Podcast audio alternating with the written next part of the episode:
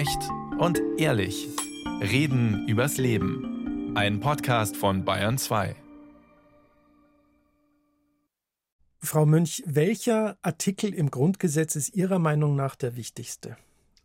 Also es gibt natürlich viele wichtige Artikel im Grundgesetz, aber ich finde, nicht nur zur Zeit ist der Artikel 5 mir doch ein besonders wichtiger. Artikel 5, Recht der freien Meinungsäußerung, der Informationsfreiheit. Das finde ich einen sehr wichtigen Artikel für eine freiheitliche Demokratie. Frau Vorotan, und der Ihre? Der Artikel, den ich zumindest am häufigsten zitiere, das ist Artikel 3, der Gleichheitsgrundsatz, der davon ausgeht, dass alle Menschen gleich sind und auch der da auch das gleiche Recht zwischen Männern und Frauen hervorhebt. Und für meine Arbeit ist vor allen Dingen von Bedeutung an diesem Artikel, dass er auch sagt, dass niemand aufgrund seines Geschlechts, seiner Abstammung, seiner Rasse, so steht das in dem Text, seiner Sprache, seiner Heimat und Herkunft oder seines Glaubens oder auch nicht wegen seiner religiösen und politischen Anschauung benachteiligt werden darf. Da steht allerdings auch drin, dass niemand deswegen bevorzugt werden darf. Und mit diesem Artikel 3 arbeite ich sehr oft, wenn wir Diskriminierungsstudien machen oder wenn sich grundsätzlich die Frage von Gleichheit in pluralen Gesellschaften stellt. Mein Name ist Klaus Schneider und wir reden heute über das deutsche Grundgesetz, das in diesem Jahr 75 Jahre alt wird und vor allem darüber, was er für unseren Zusammenhalt bedeutet. Im Studio begrüße ich die Politikwissenschaftlerin und Direktorin der Akademie für politische Bildung in Tutzing, Frau Professor Ursula Münch. Grüße Sie, Frau Münch, und vielen Dank fürs Kommen. Ich freue mich, dass ich da bin. Danke, Herr Schneider. Und weil sie gerade in Washington ist und ist uns die Leiterin des Deutschen Zentrums für Integrations- und Migrationsforschung von dort telefonisch zugeschaltet, die Politik- und Sozialwissenschaftlerin Professor Naika Vorotan. Ich grüße Sie. Schönen guten Tag. Das Grundgesetz, machen wir mal so eine kleine ich sag mal, Einführung. Da gibt es diesen berühmten Artikel 1, die Würde des Menschen ist unantastbar, sie zu achten und zu schützen ist Verpflichtung aller staatlichen Gewalt. Dann folgen weitere Grundrechte wie etwa Gleichberechtigung, Meinungsfreiheit, Pressefreiheit, Sie haben es beide schon angesprochen, Glaubensfreiheit. In Artikel 20 geht es dann um die Staatsform. Die Bundesrepublik Deutschland ist ein demokratischer und sozialer Bundesstaat. Frau Münch blättert schon mhm. nebenher und mhm. guckt, ob ich da auch wirklich keinen genau. Blödsinn erzähle. Insgesamt sind es 146 Artikel, Regelungen zu Bund, Ländern, Vorgaben zu Verfassungsorganen zur Bundesregierung und so weiter. Frau Münch, für wen gilt eigentlich dieses Grundgesetz? Für alle, die hier leben oder für alle mit deutschem Pass? Hm, zum Teil ist es unterschiedlich. Also grundsätzlich gilt und sind alle dran gebunden, die in Deutschland leben.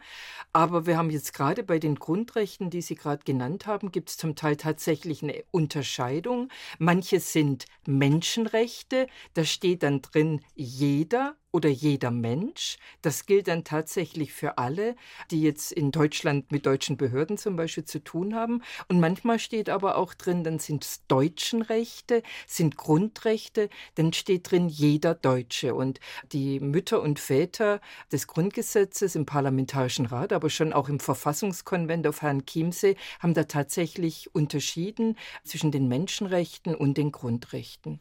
Frau Vorutan, ist das denn dann auch ein Grundgesetz Ihrer Meinung nach, in dem sich alle Gruppierungen wiederfinden können? Ich meine damit jetzt gar nicht mal nur Deutsche mit und ohne Migrationshintergrund, sondern auch zum Beispiel Ost und West, Jung und Alt, mit und ohne Behinderung?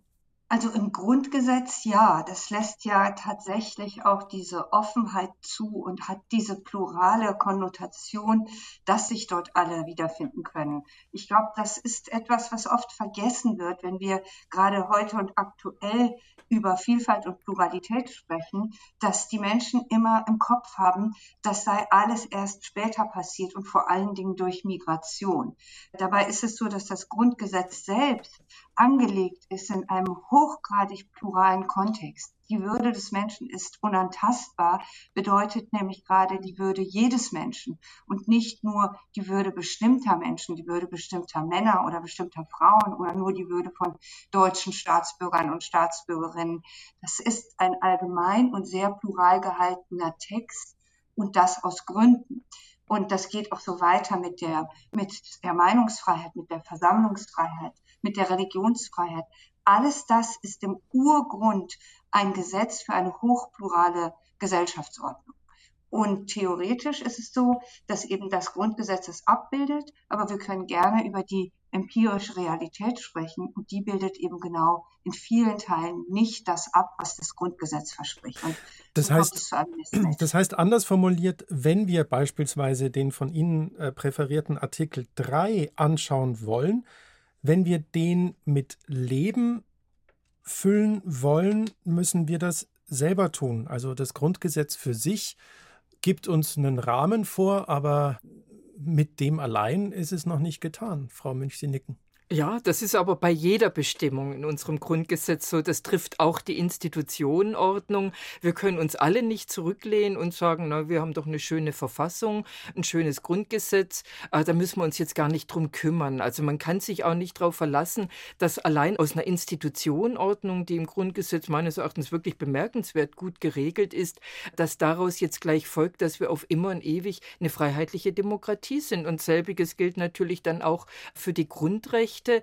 Man muss die mit Leben füllen und selbstverständlich, das steht ja auch so in Artikel 1 drin, äh, dass auch die, die gesamte Staatsgewalt daran gebunden ist. Also das bedeutet auch äh, vollziehende Behörden, Polizei, wie immer wir auf verschiedenen Ämtern mit dem Staat konfrontiert sind, der Staat tritt uns auch gegenüber natürlich durch Menschen, die dann ihre Aufgaben tun, ihre Verwaltung vollziehen. Aber natürlich sind die an dieses Grundgesetz gebunden und gleichzeitig wissen wir, das klappt mal besser und mal schlechter. Und wir haben aber gleichzeitig nicht nur, dass wir uns darauf verlassen, naja, irgendwie wird schon klappen. Wir haben als Bürgerinnen und Bürger und auch nicht als Bürger, sondern nur als Bewohner, in Anführungszeichen, nur dieses Landes, haben wir allen steht der Rechtsweg offen. Auch das ist eine grandiose Verbürgung. Also wenn es nicht klappt, und natürlich klappt vieles in der Umsetzung nicht, das muss man ganz ehrlich sagen, die Würde des Menschen wird jeden Tag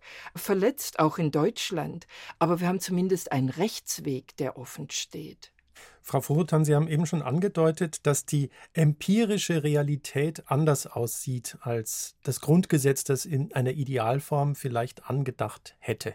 Ja, in der Tat. Und das ist etwas, was natürlich nachvollziehbar ist, was Frau Münch sagt, dass die Realität anders aussieht. Aber als politische Zieldefinition bräuchte es ein solches Leitbild, das sich immer wieder rückbesinnt, dass das Grundgesetz ein anderes Versprechen gemacht hat. Das ist ja das, was Politik antreibt.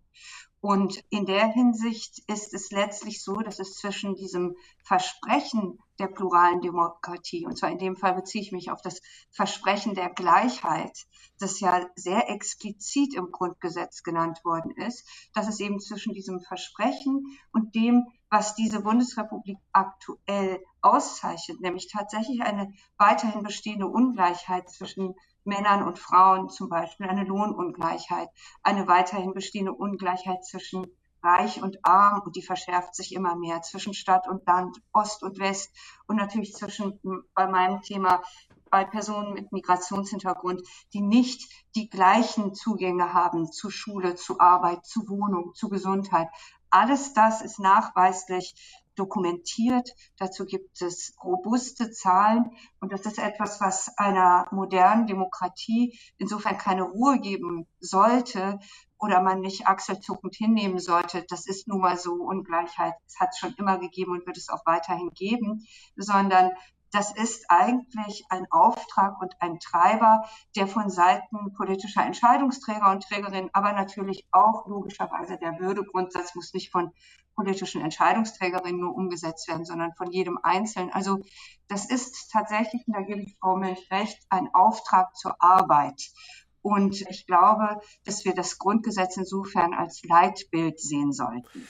Also, wenn ich Sie richtig verstehe, das Grundgesetz nicht nur ein ein Gesetzbuch, in dem viele Rechte verankert sind. Also viele Artikel fangen ja an, jeder Mensch hat das Recht auf oder alle Menschen haben das Recht auf, sondern auch eine gewisse Verpflichtung.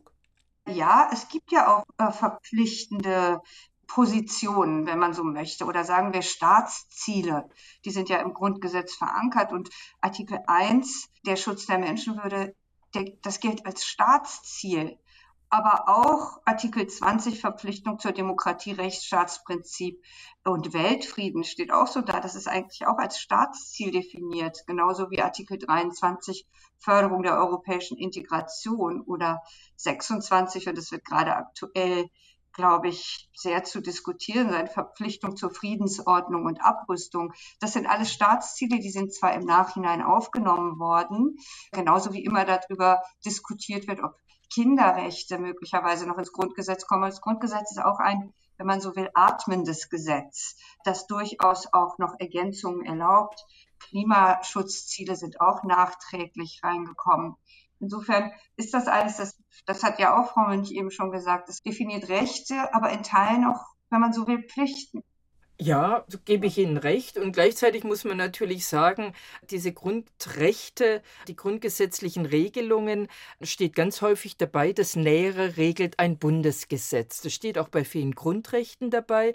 Und das ist dann tatsächlich eben auch so umgesetzt worden, dass für die meisten Grundrechte, die eben dann in Form von Gesetzen dann auch umgesetzt worden sind, da hat man sich manchmal auch ein bisschen schwer getan. Das hat man zum Beispiel bei der Gleichstellung von Männern und Frauen, das hat ewig gedauert gedauert, bis das dann tatsächlich auch im bürgerlichen Gesetzbuch sich niedergeschlagen hat aufs Familienrecht. Und gleichzeitig waren sich damals die Väter und Mütter im Parlamentarischen Rat auch klar, dass natürlich der Gesetzgeber, die jeweilige gesetzgebende Mehrheit natürlich Gestaltungsmöglichkeiten haben muss. Also das bedeutet, innerhalb dieser Vorgaben natürlich der Grundrechte, die verpflichtend sind, tatsächlich, ist aber dann doch auch ein relativ breiter Ermessensspielraum. Also insofern sehen wir dann in der Geschichte der Bundesrepublik eben auch, dass diese Grundrechte also einerseits durchaus auch zeitspezifisch dann wahrgenommen worden sind, im Laufe der Zeit dann allmählich auf, äh, ausgebaut auch worden sind zum Teil, dass sie dann eben aber auch ja von einem vielleicht auch gewissen ideologischen Blick der jeweiligen, der jeweils handelnden und regierungsbildenden Parteien dann auch geprägt war. Und wir haben inzwischen so eine gewisse Neigung, das sieht man auch dem Grundgesetz an. Das Grundgesetz ist relativ änderungsfreundlich, im Unterschied zum Beispiel zur bayerischen Verfassung, wo jeder Artikel, der in Bayern geändert wird, braucht ja erst noch immer eine Volksabstimmung und eine Zustimmung des Volkes. Wesentlich schwieriger zu erreichen, eine hohe Hürde. Beim Grundgesetz braucht es nur eine Zweidrittelmehrheit Bundestag und Bundesrat. Sprich, das Grundgesetz ist relativ häufig geändert worden und es ist meistens nicht zum Schöneren geändert worden. Also mhm. Also es ist, da merkt man dann diesen Versuch auch, im Grunde dann auch viele Details des Lebens zu regeln und im Grunde auch Einzelfallgerechtigkeit auszuüben in der Verfassung. Das ist immer schwierig. Das ist meistens durchaus ein verständliches Vorhaben. Und gleichzeitig merkt man, dann wird es umständlich, dann wird es relativ kompliziert, die Ausdrucksweise. Während 1949 hat man noch klare, eigentlich auch kurze Sätze gefunden, die ich sehr beeindruckend überwiegend finde.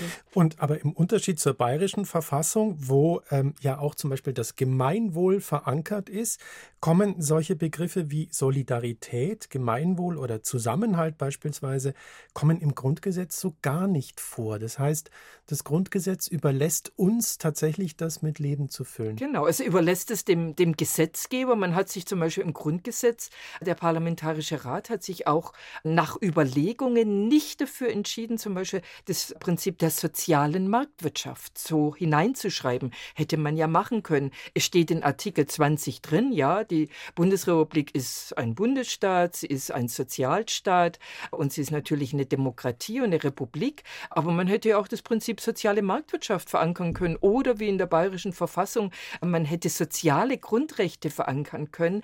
Gegen all das hat man sich entschieden und hat es, wie gesagt, dem, äh, dem Gesetzgeber und damit der jeweiligen parlamentarischen Mehrheit auch überlassen, was genau sie regeln möchte. Und da steckt natürlich in gewisser Weise auch drin, dass das in die eine oder andere Richtung extrem ausschlagen kann, oder, Frau Vorotan?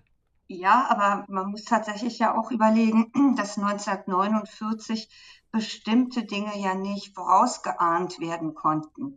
Nehmen wir mal die Frage des Klimaschutzes, das erst nachträglich ins Grundgesetz aufgenommen wurde. Und heutzutage ist das wahrscheinlich äh, gar nicht mal mehr eine politische Position, die Idee der, des Schutzes äh, der, äh, der nachfolgenden Generationen und der künftigen Generationen, das zu gewährleisten, auch mit Blick auf Klima. Oder auch etwas, was nachträglich aufgenommen wurde, war Tierschutz. Äh, tatsächlich kann man sagen, das hat vielleicht auch etwas mit einem Bewusstsein einer Gesellschaft zu tun, die sich logischerweise über diese Jahrzehnte hinweg auch verändert hat. Und insofern ist es meiner Ansicht nach auch begrüßenswert, dass das Grundgesetz das zulässt, mit der Zeit zu gehen. Dass es nicht nur ein kryptischer Text ist, der wird zwar gedeutet, und das ist ja auch bei jedem Grundtext so, das ist auch so beim Koran, dass der gedeutet werden kann aus einer Zeitlichkeit heraus oder eben textgenau, je nachdem, wie orthodox man an dieses Buch herangeht. Und beim Grundgesetz obliegt die Deutung natürlich vor allen Dingen den Gerichten und ist dementsprechend auch dort gut aufgehoben. Und gleichzeitig habe ich eben gesagt, ist das ja auch ein normativer Text. Das ist ein Text, der auch so etwas wie eine Wertvorstellung von Gerechtigkeit, Gleichheit, von Klimaschutz, Tierschutz, von eben neben dem natürlich strukturellen Sachen, die, wie die Bundesrepublik aufgebaut sein sollte und wie die Organe der Bundesrepublik sich darstellen. Also das ist durchmischt von diesen normativen Prämissen und ich nenne sie einfach mal Versprechen und die Offenheit erlaubt auch dort nochmal die Zeit abzubilden. Und ich halte das persönlich für positiv. Frau Münch, Sie haben vorhin schon gesagt, in Ihrem Lieblingsartikel, wo es um die Meinungsfreiheit geht und die Pressefreiheit geht, es reicht ja anscheinend nicht, dass dieser Artikel im Grundgesetz drinsteht, weil er ja ganz unterschiedlich ausgelegt wird. Ob jetzt richtig oder falsch sei dahingestellt, aber wenn ich mir die sozialen Netzwerke angucke, beispielsweise, man wird ja wohl noch sagen dürfen oder das ist Zensur. Eigentlich müsste doch das ein Blick in, ins Grundgesetz doch das doch regeln, oder nicht? Also da steht ja auch ein großes Versprechen drin. Also jeder hat das Recht, seine Meinung in Wort, Schrift und Bild frei zu äußern und zu verbreiten. Ist ja nun tatsächlich ein großes Versprechen und eine Zensur findet nicht statt. Aber dann steht eben im Absatz 2 aus gutem Grund eben auch drin, diese Rechte finden ihre Schranken in den Vorschriften der allgemeinen Gesetze und zum Beispiel auch der Bestimmungen zum Schutz der Jugend. Also daran hat man natürlich damals schon gedacht, dass es auch Beschränkungen gibt, dass es zum Beispiel gegen Strafgesetzbuch verstoßen kann oder was ja zum Beispiel ein großer Unterschied ist zwischen dem amerikanischen Verständnis auf Meinungsfreiheit und, und unserem bundesdeutschen Verständnis von Meinungsfreiheit. In USA ist es durch das Meinungsfreiheitsrecht gedeckt, dass man den Holocaust leugnen darf. Das wollten die Mütter und Väter des Grundgesetzes nun wahrlich nicht. Also so weit geht es nicht und dennoch ist es ein unheimlich weitgehendes Recht, aber wie wir wissen, wissen, diese ganzen verschiedenen Rechte des Grundgesetzes stehen in einem gewissen Spannungsfeld zueinander. Mhm. Und so wie Sie oder ich das Recht habe, meine Meinung frei zu äußern, haben Sie das Recht, dass über Sie keine Falschnachrichten verbreitet werden. Würde es uns gut tun, wenn wir ab und zu mal öfter einen Blick in dieses Grundgesetz werfen würden, von denen die meisten vielleicht gerade noch den Artikel 1 kennen?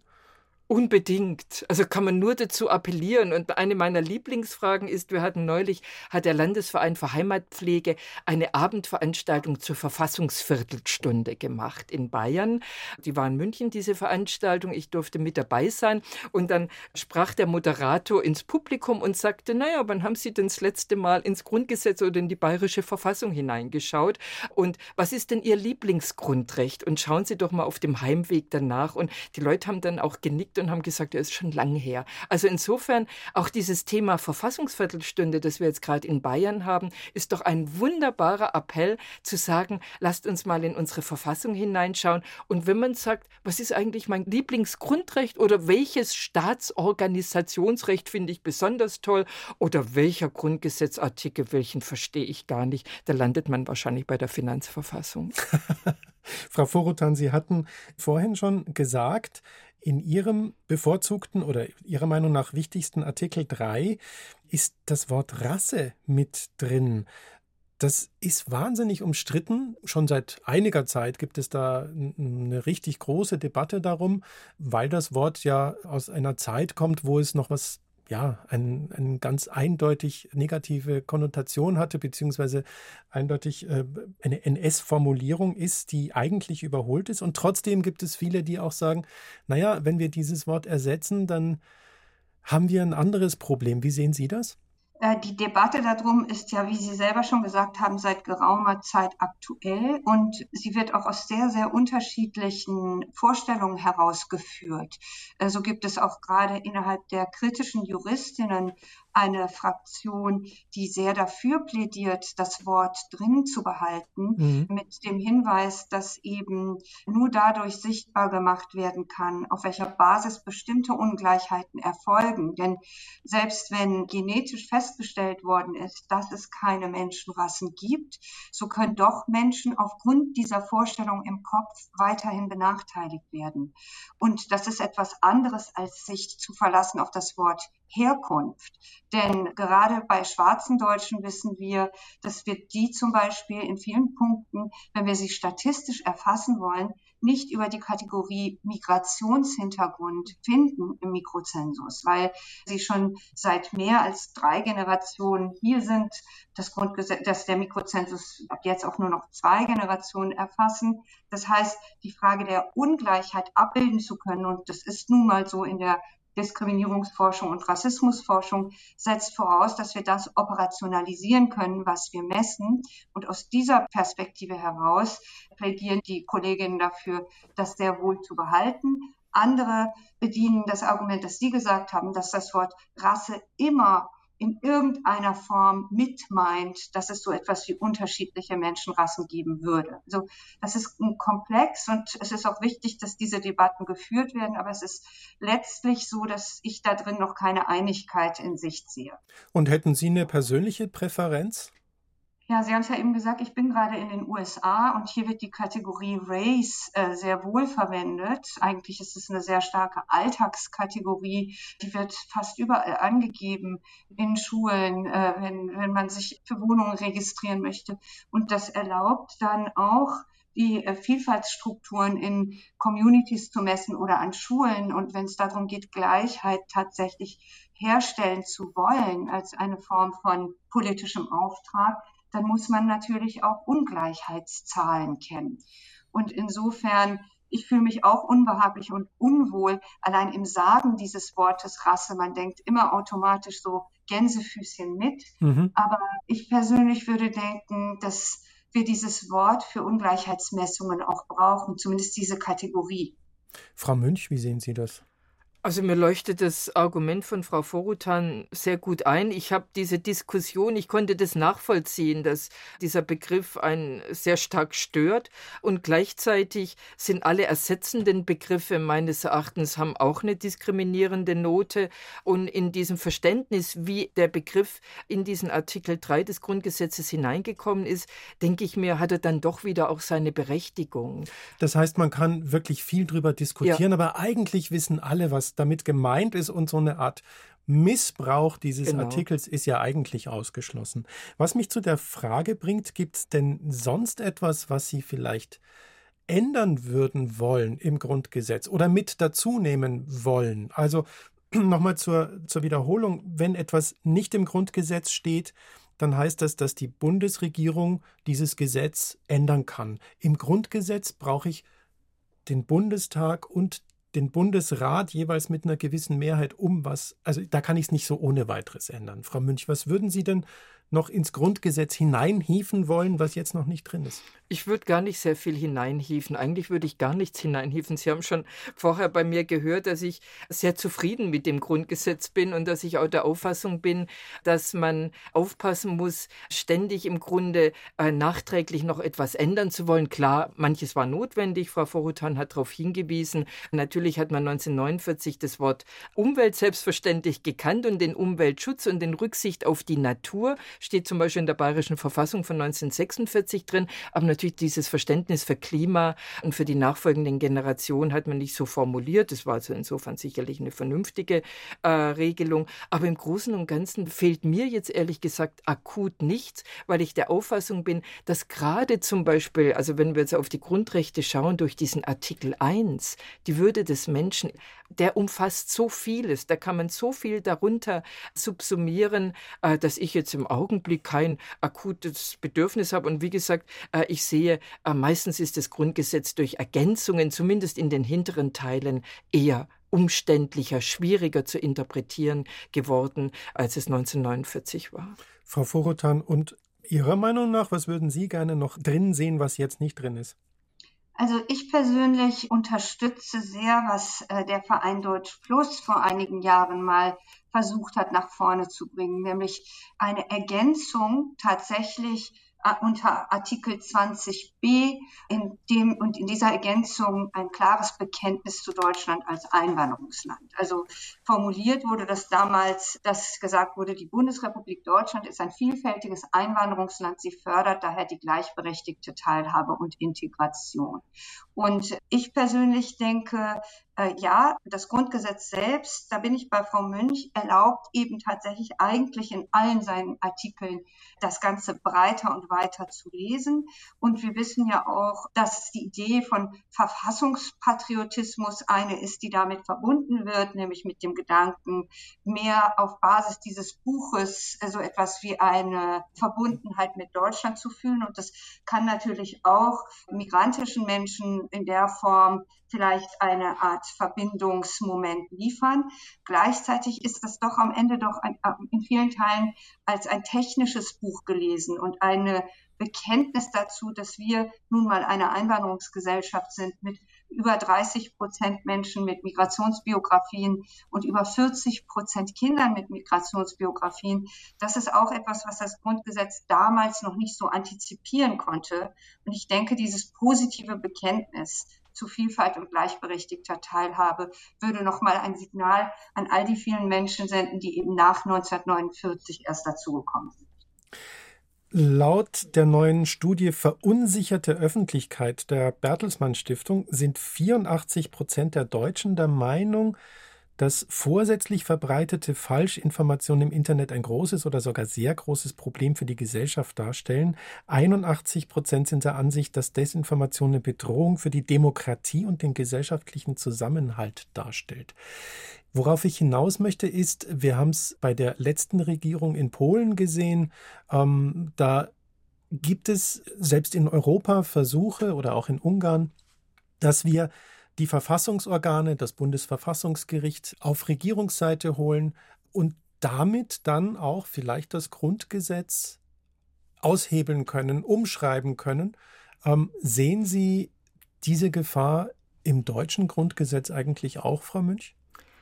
Also natürlich gibt es gewisse Möglichkeiten, auch ein Grundgesetz zu unterwandern. Und natürlich, das Grundgesetz ist 1949 für eine wehrhafte Demokratie geschrieben worden, aber die Verfassungsväter waren sich damals darüber einig, dass das Festschreibungen sind, die durch eine genügend große und äh, tatsächlich kämpferische Mehrheit unterlaufen werden kann. Also denen war klar, dass diese Festschreibung zum Beispiel dieser sogenannten Ewigkeitsklausel Artikel 9 79 Absatz 3, dass die Bundesrepublik für immer ein demokratischer Staat sein müsse, dass das im Grunde ein Postulat sei, das unterlaufen werden kann, wenn jemand wirklich äh, den Machtwechsel will und wenn das eingeleitet werden kann. Also insofern kann man immer natürlich versuchen, noch mehr Vorkehrungen einzubauen, aber man muss sich gleichzeitig meines Erachtens darüber einig sein, dass das immer nur Versuche sind, dem Missbrauch etwas entgegenzusetzen, am allerbesten wäre es, wenn ein großer Teil der bundesdeutschen Bevölkerung, der bundesdeutschen Wählerschaft sich dieser Gefahr klar wäre, dass es nicht nur um die Demokratie geht, sondern es geht um eine freiheitliche Demokratie. Und die hat nicht nur was mit Abstimmungsprinzipien zu tun, sondern vor allem viel mit Minderheitenschutz. Frau Vorutan? Ja, tatsächlich äh, gibt es dazu ja schon Simulationen. Ähm, der Jurist Maximilian Steinbeiß hat das simuliert, wie tatsächlich innerhalb der demokratischen Grundstrukturen die Demokratie abgewickelt werden könnte über das Etablieren eines neuen Senates im Bundesverfassungsgericht. Das ist sehr lesenswert unter der Rubrik Ein Volkskanzler kann man das finden im Internet. Und da steht tatsächlich genau diese Warnung drin. Der Jurist Steinbeiß hat das Gleiche auch gemacht mit Thüringen unter dem Namen das Thüringen-Projekt, kann man sehen, wie eben Rechtssituationen hier simuliert werden und wohin es kommen könnte, wenn zum Beispiel in dem Fall die AfD in Thüringen tatsächlich den Ministerpräsidenten stellen würde. Also es ist hypothetisch und simuliert, aber es zeigt zumindest die Pfade auf, wie innerhalb der grundgesetzlichen Ordnung die Demokratie tatsächlich auch abgeschafft werden könnte. Und insofern glaube ich, dass das wichtig ist, sich auch mit diesen Simulationen zu beschäftigen, um dementsprechend sich auch wehrhafter aufstellen zu können.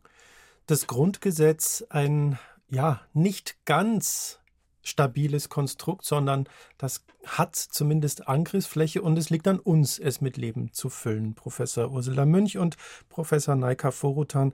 Ich danke Ihnen beiden sehr herzlich für dieses Gespräch. Ich bedanke mich. Vielen herzlichen Dank.